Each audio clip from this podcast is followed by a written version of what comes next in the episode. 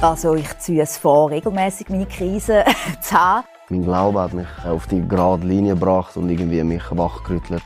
Wieso gehe ich jetzt schon wieder auf ein Date, um herauszufinden, ob irgendeine random Person Geschwister hat? Ich bin weiblich sozialisiert worden. In der Schwangerschaft gibt es einfach so viele Themen, die mega tabu sind, die mhm. gar nicht müssten tabu sein. Mhm. Auf das, was ich mich freue, ist die letzte Sekunde von deinem Leben, oder?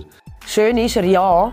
Aber wenn man ihn kennenlernt, dann versteht man wirklich, um was es mhm. geht. Das darf er nie sehen, sonst wird er unhuren eingebildet. Hallo und herzlich willkommen zum Essie Talk, einem Podcast von der Schweizer Illustrierten. Mein Name ist Sina Albisetti, ich bin Journalistin und bekomme jede zweite Woche da bei mir im Studio Besuch von einem anderen Gast. Ob Musikerin, Comedian oder Sportlerin, wir reden über Persönliches, was bewegt.